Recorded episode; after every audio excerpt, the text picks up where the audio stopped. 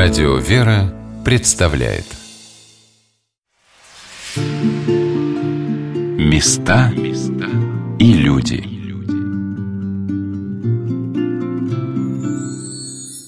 Россия начиналась не с меча, она с косы и плуга начиналась. Не потому, что кровь не горяча, а потому, что русского плеча ни разу в жизни злоба не касалась. И стрелами звеневшие бои лишь прерывали труд ее всегдашний. Недаром конь могучего Ильи, а Седан был хозяином на пашне.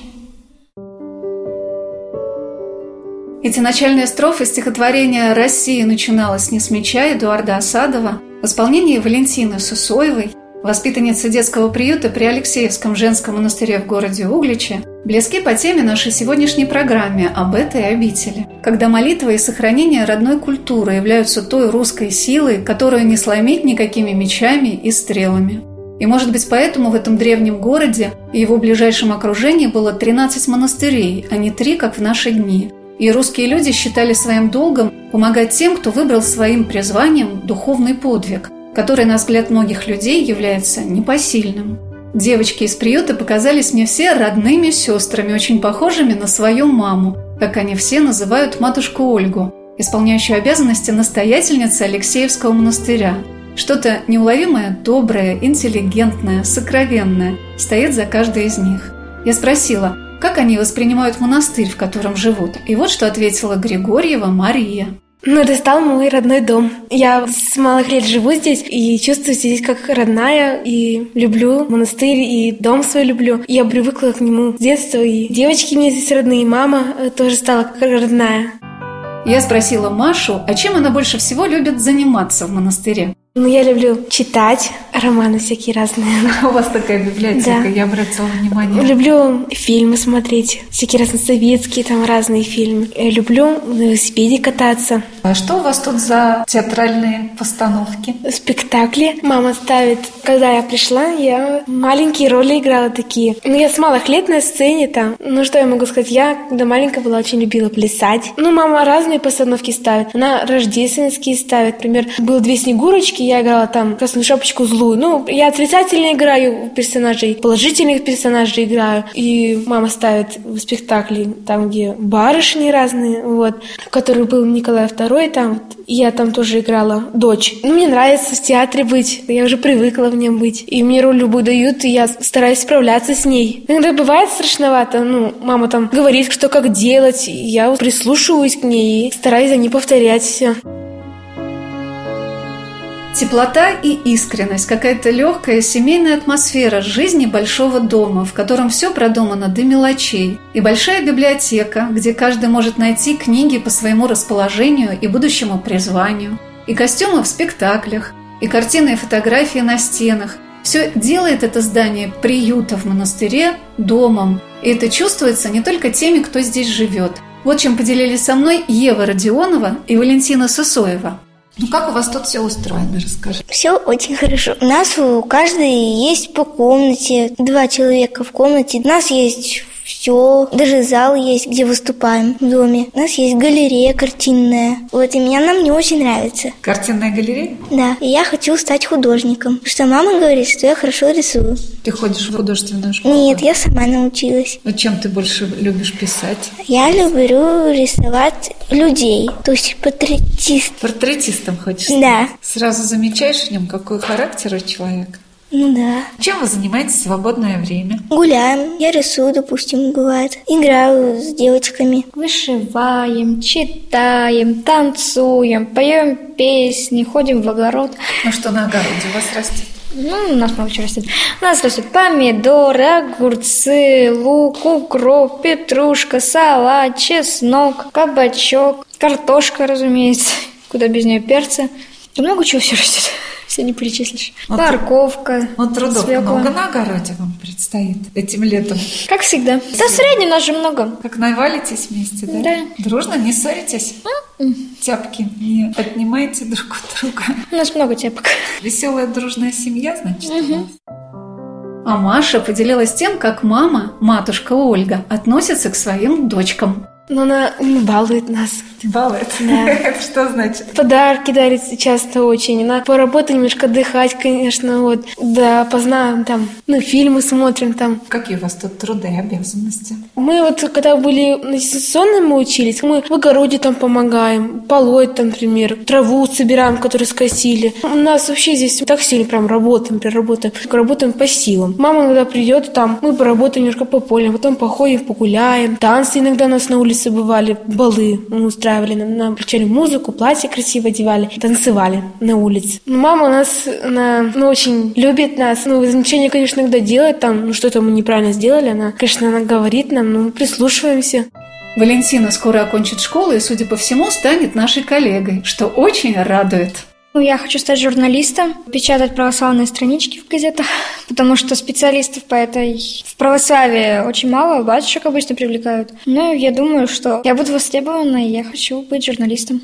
А на радио не хочешь работать? Ну, сначала надо с маленького начинать, а потом уже можно на радио прийти. Да, можно и на православное радио, можно и на православный телеканал. Ну, рассказывай, когда в тебе это так загорелась, эта мечта? Православной журналистики? Да полгода назад. С какого события? Когда поняла, что не смогу стать врачом, надо было искать, думать. И я так подумала, чем плоха профессия журналиста, да еще тем более православного. Ну и решила поступать на журналиста. Это куда ты будешь поступать, куда планируешь? В институт Ушинского, в Ярославле.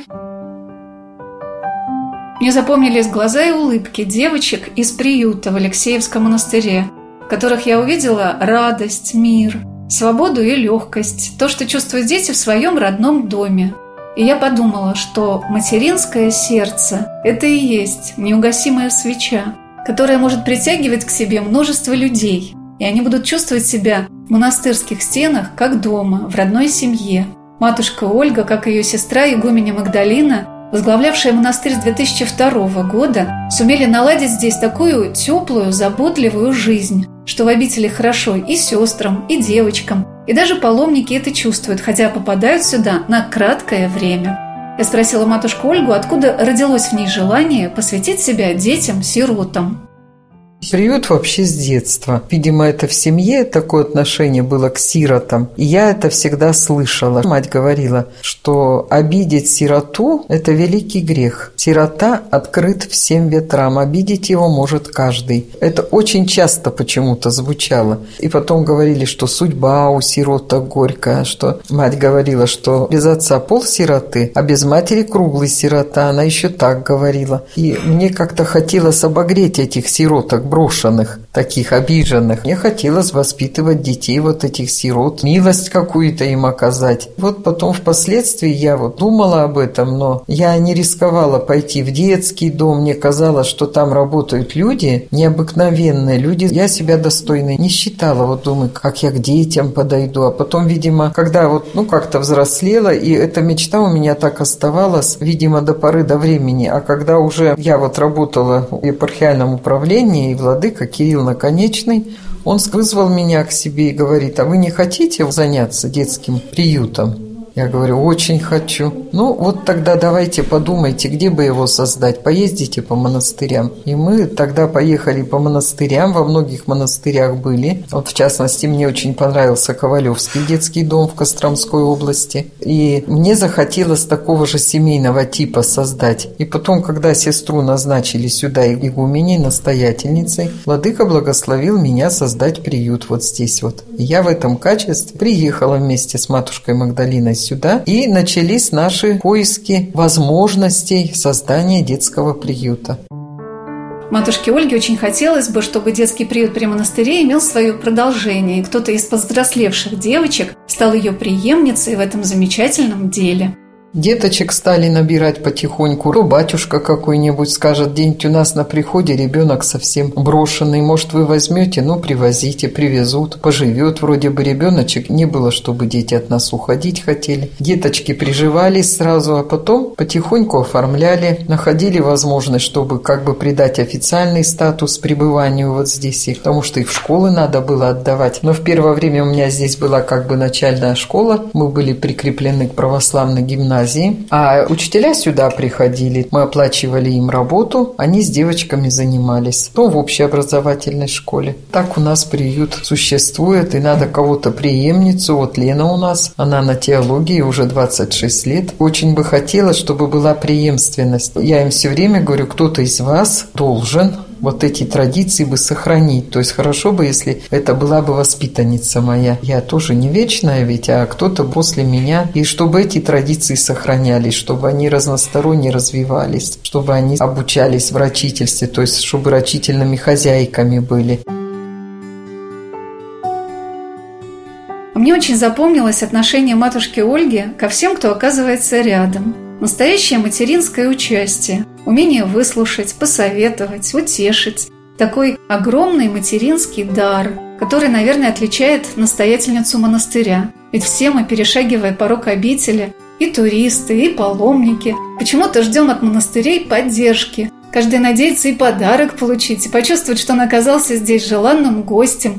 Вот такое наше нынешнее состояние христианина. Раньше люди отправлялись в обители потрудиться во славу Божию, а современный человек – за утешением. За тихой рекою, березовой